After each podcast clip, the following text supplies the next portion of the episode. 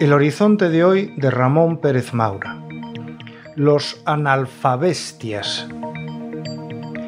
Mi padre tuvo la desgracia de ser un niño diabético en una época en que con esa enfermedad los menores se morían sin remedio. Pero fue uno de los primeros niños que, tratado por el doctor Gregorio Marañón, sobrevivió.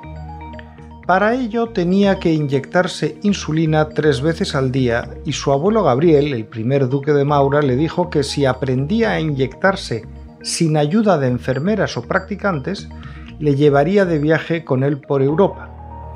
En la década de 1940 casi nadie en España viajaba por ninguna parte. Así que mi padre aprendió en dos tardes a inyectarse su medicamento y empezó a viajar con su abuelo a Francia, a Suiza y sobre todo a Estoril, a donde el duque de Maura iba normalmente una vez al mes. Contaba mi padre lo que le impresionaba sentarse a la mesa a almorzar con el rey del exilio, con su abuelo Gabriel, ministro de Trabajo en el último gobierno de la monarquía, con José María Gil Robles Quiñones, ministro de la Guerra en el gobierno de la República, y con Pedro Sainz Rodríguez, ministro de Educación en el primer gobierno de Franco. Yo escuché decir a mi padre muchas décadas después que le impresionaba oír las conversaciones de aquellas personalidades, pero que él, que siempre fue un monárquico genético, creía que exageraban un poco cuando contaban lo mala que era la situación interna en España.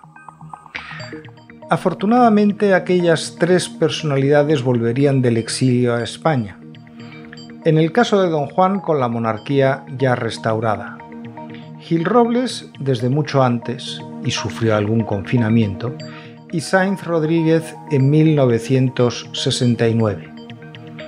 En el caso de Gabriel Maura, sobrevivió al Tribunal de Orden Público sin necesidad de volver a la expatriación de la que había regresado después de la Guerra Civil. Estos días he estado dando vueltas a esto con motivo de la muerte de José María Gil Robles y Gil Delgado, al que he tratado mucho y que me contaba con frecuencia sus recuerdos de infancia en Estoril jugando algunas tardes con mi padre. Pero me parecía que no era nada lo que yo podía añadir después del obituario publicado en el debate por Íñigo Méndez de Vigo, demócrata y europeísta era el titular, o el en primera línea de Eugenio Nasarre, Una vida fecunda al servicio de España y Europa, que aparece hoy. Hasta que han caído en mis manos dos recortes de prensa que me han hecho hervir la sangre, porque son la demostración perfecta de manos de quienes están los medios de comunicación de masas, quienes son los analfabetos funcionales que marcan la pauta informativa y que analicen qué culpa tienen los políticos que desde hace décadas niegan una calle en Madrid a José María Gil Robles Quiñones. El título del tuit de la sexta sobre la muerte de Gil Robles y Gil Delgado era que Gil Robles, líder de la Confederación de Derechas Autónomas, presidió el Parlamento Europeo entre 1997 y 1999.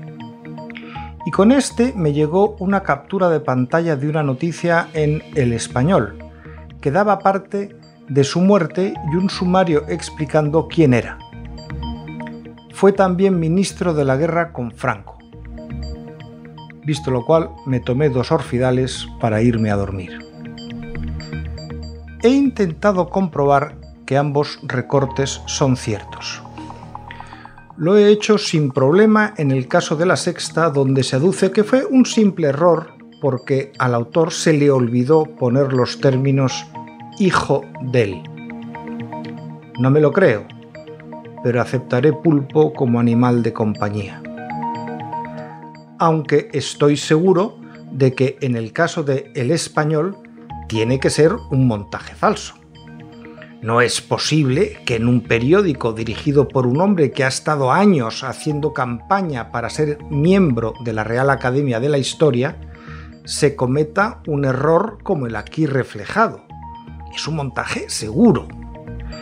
Según el redactor que elaboró los titulares de esta noticia, mi admirado José Mari Gil Robles fue ministro de la guerra el año que nació y en un gobierno de Franco.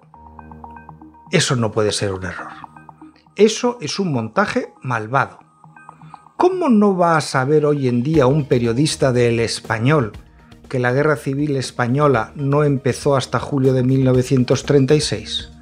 Con la matraca que nos dan con la falsa memoria histórica, es imposible que nadie se equivoque con esto. ¿O no?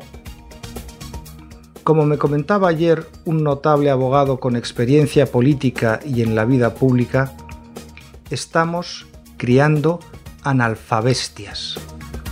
No es que no hayan leído, es que no leen ni lo que escriben. Lo de sumar y restar lo dejamos para el próximo curso.